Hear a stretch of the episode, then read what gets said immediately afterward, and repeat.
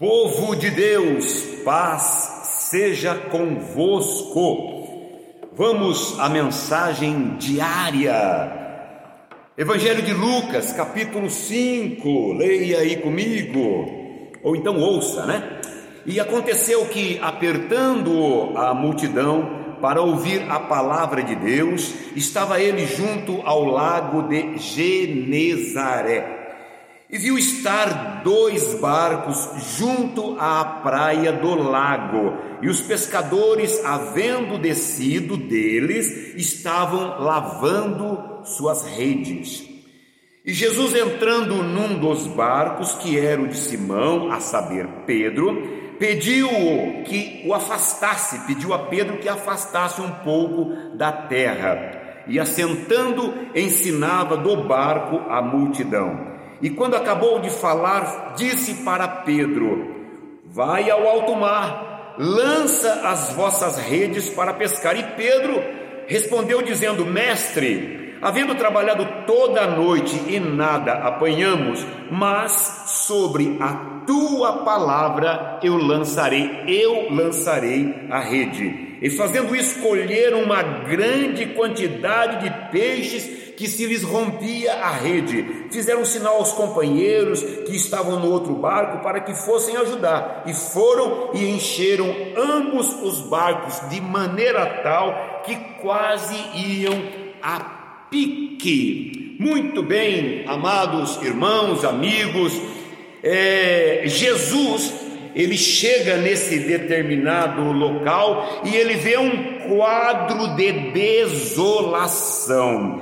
Jesus vê ali profissionais, porque eles não pescavam para alimento, pescavam por profissão. Eles viam, viram, viram ali profissionais preocupados com as suas contas a pagar. Eles viram ali pais preocupados com a comida a ser colocado sobre a mesa. Eles viram ali filhos preocupados com o sumiço dos peixes. E diante disso, dessa desolação, como eu disse, esse quadro deprimente, diante disso, qual foi a atitude do Senhor Jesus? Qual foi a atitude do Mestre? Jesus entrou em um dos barcos e priorizou, deu prioridade, deu preferência à palavra de Deus a ser anunciada. Já está recebendo daí? Amados, primeiro, que bom que Pedro não discutiu o que era típico, o que era característico dele. Que bom que Pedro não retrucou Pedro, primeiro, emprestou o barco conforme o Senhor Jesus pediu, e segundo, entrou no seu próprio barco e remou conforme Jesus lhe havia recomendado. Escute isso: cansado, chateado, preocupado e mesmo assim remou Vou repetir: cansado, chateado e preocupado, e mesmo assim remou. Entende porque às vezes alguns Pedros são mais abençoados do que a gente? Está entendendo porque às vezes nós notamos outras pessoas recebendo bênçãos na nossa frente, uns chegando por último e recebendo bênçãos antes de nós que somos primeiros. O Evangelho de Mateus, capítulo 6, versículo 33, é por demais pertinente para o momento feito essa, esse momento, um tempo feito o tempo que nós estamos passando. Lá diz o seguinte: Mas buscai primeiro o reino de Deus e a sua justiça, e as demais coisas lhe serão acrescentadas.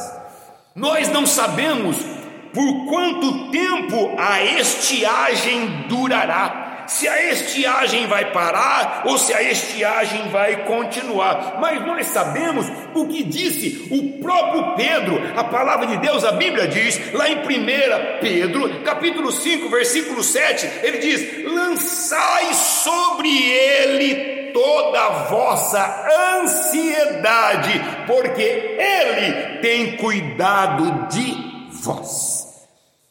Ordem do Senhor. Lance sobre ele a tua preocupação, ele tem cuidado. Temos falado isso continuamente, isso serve evidentemente para todos nós, claro que primeiramente para mim, mas nós temos que temos o direito de ficar ansiosos, preocupados, claro que temos.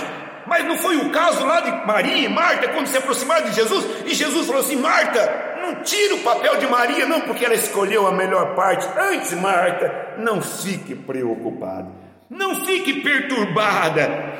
Um outro texto bíblico, lá em Hebreus capítulo 6, versículo 19, diz que nós temos essa esperança como âncora para a nossa alma. Eu vou ler o texto, olha só isso. Temos essa esperança como âncora para a nossa alma, segura e firme, que penetra até o interior do véu, onde Jesus, nosso precursor, foi primeiro, entrou por nós, feito eternamente sumo sacerdote. O que a palavra de Deus traz para nós nessa segunda-feira? O Senhor está nos dizendo: não entre em pânico, outros entrarão, mas você não a paz que excede a compreensão humana esteja em ti. Eu te chamei para uma coisa, para um primeiro detalhe, que foi Pedro não ter discutido. Pedro não discutiu. E o segundo detalhe, me vem à mente agora, o que foi que Jesus pregou, o que Jesus terá pregado, porque, analisando rapidamente, o homem trabalhou a noite inteira, estava cansado, preocupado, o que mais que nós falamos aqui, estava chateado, no entanto, Jesus vem e fala para ele assim: entrei no teu barco, me leva, e ele simplesmente levou. Levou, e depois que ele levou, Pedro tem uma atitude maravilhosa, talvez dê tempo para a gente falar sobre isso, mas o que foi que Jesus pregou? Qual foi a mensagem que ele falou lá no versículo 4 do texto lido? Cadê o versículo 4? Aqui, ó. E quando Jesus acabou de falar, ele disse para Pedro: Pedro, vai para o alto mar e lança as suas redes. O que foi que Jesus pregou? Eu penso que Jesus pregou Mateus 6,34, que diz: Não vos preocupeis com o dia de amanhã, o dia de amanhã cuidará de si mesmo, basta cada dia o seu mal. Cadê o texto? Aqui, ó. Não andeis cuidadosos quanto à vossa vida, pelo que haveis de comer, pelo que haveis de beber, nem quanto ao vosso corpo, pelo que haveis de vestir. Não é a vida mais do que o mantimento e o corpo mais do que o vestido? Olhai para as aves do céu, que não semeiam nem cegam, nem ajuntem celeiro, e o vosso Pai Celestial as alimenta. Não tendes vós muito mais valor do que estas aves? Claro que sim. Pedro ouve esta palavra, Pedro se alimenta disso, Pedro se encoraja. Vamos pensando no finalmente, versículo 6: E fazendo isso, colheram uma grande quantidade de peixes que se lhes rompia a rede. Pedro simplesmente disse: Ele disse, Senhor, eu passei a noite toda pescando, mas segundo a tua palavra que me encorajou, eu vou lançar a rede conforme o Senhor instruiu. E feito isso, colheu uma grande quantidade de peixe.